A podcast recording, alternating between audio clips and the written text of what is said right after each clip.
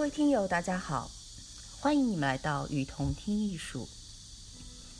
在这里，我们介绍国内外艺术机构、艺术家，分享关于艺术的文章，让你用听的方式，更多的了解艺术。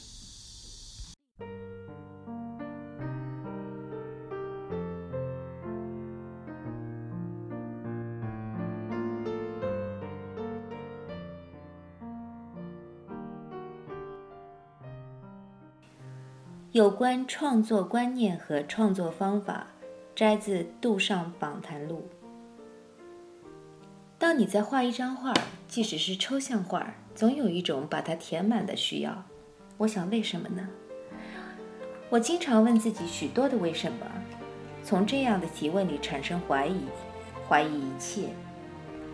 我的怀疑是那样的多，以至于到了一九二三年的时候，我对自己说：“不错。”这个方式很好。其实我并没有在任何一个预计的时候放弃所有的事情。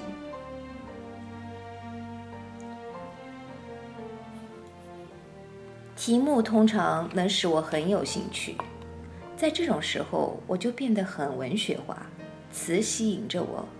我把这些词放在一起，然后又加上一个逗号，后面跟上“甚至”两个字。这个副词不起任何作用，因为它无论和画面上的东西还是题目都没有关系，甚至纯然是一个副词，没有任何意义。彻头彻尾地说，这就是无意义。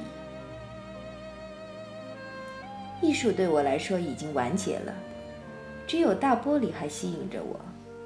显然，我展出我早期的作品是没有问题的，但是。我想从一切物质的责任中解放出来，我因此开始了一个图书管理员的生涯，这成了我可以不用在社会上抛头露面的一个借口。从这个角度看，这是一个明智的决定。我一直试图不再作画，不再卖画，在我前面有好几年的事情要做呢。趣味对我意味着习惯。对已经接受了的东西的重复。如果你把一些事重复了若干遍，这就形成了趣味。好的或坏的，都是一回事儿。那就是趣味。我的反视觉的态度是从历史给视觉过分的重要性而来的。自从库尔贝以来，人们就一直认为绘画是完全视觉的，那是所有人的错误。视觉是瞬间的。在这之前，绘画有着其他的功能，它可以是宗教的、哲学的、道德的。即使我有这种反视觉的态度，却只可惜并没有让绘画改变太多。我们整个这个世纪都完全是以视觉为主的，只有超现实主义有点除外，他们尝试走出这个领域。然而，并没有走得很远。尽管吕普东说他比较侧重超现实主义的观念，但事实上，他仍然对视觉更感兴趣。这太荒谬了！一定要改变。以前不是这样的。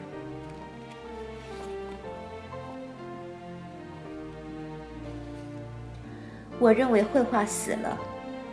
每过四十或五十年，一张画就死了，因为它的新鲜劲儿消失了，雕塑也死了。这是我所喜好的方式，没有人会接受的，但我不在乎。我觉得绘画就像画它的人一样，若干年以后就会死掉，然后它被称为艺术史。一张莫奈的画在今天和在六十或八十年前。有多大的不同？现在所有的颜色都在发黑，而在他刚画下的时候却是非常明亮。现在他进入了历史，就这样被接受了。不管怎样，他都是好的，因为除了让他保持现在这样，你对他做不了什么。人、精神、绘画都是这么回事。在任何一个天才的作品中。他一生中数得上的东西也就那么四五件，剩下的就是一些填充物了。通常也就是这四五件东西在一起出现的时候震撼人。无论是亚威农少女，或者是大碗岛，他们总归是那种震撼人心的作品。因此，我不觉得要去夸张雷诺阿或者是修拉的每一张作品。虽然我很喜欢修拉，但那是另外一个问题。我梦想着稀罕之物，那种被称为超越的美。像伦勃朗或契马布埃那样的人，每天都在作画，画了四五十年之久。然后，我们的后代就该因为那些作品是伦勃朗画下的，就得说他们肯定是好的。任何契马布埃画下的废品也要去赞扬。在他画下的三四张杰作的边上，就有是废品的。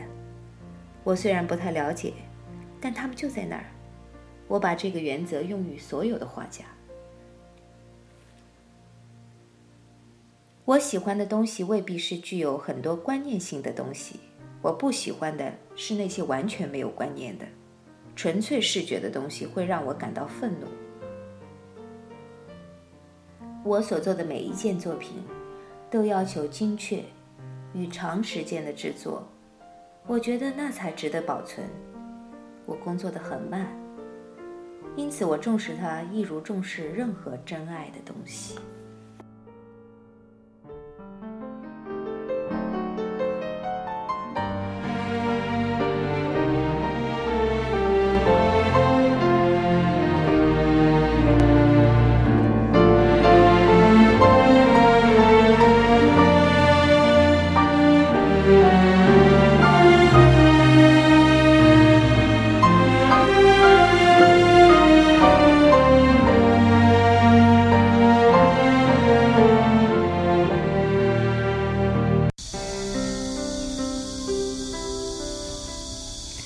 感谢您的收听，欢迎大家多提宝贵意见，并且来我们与同听艺术同名的微信和微博留言哦。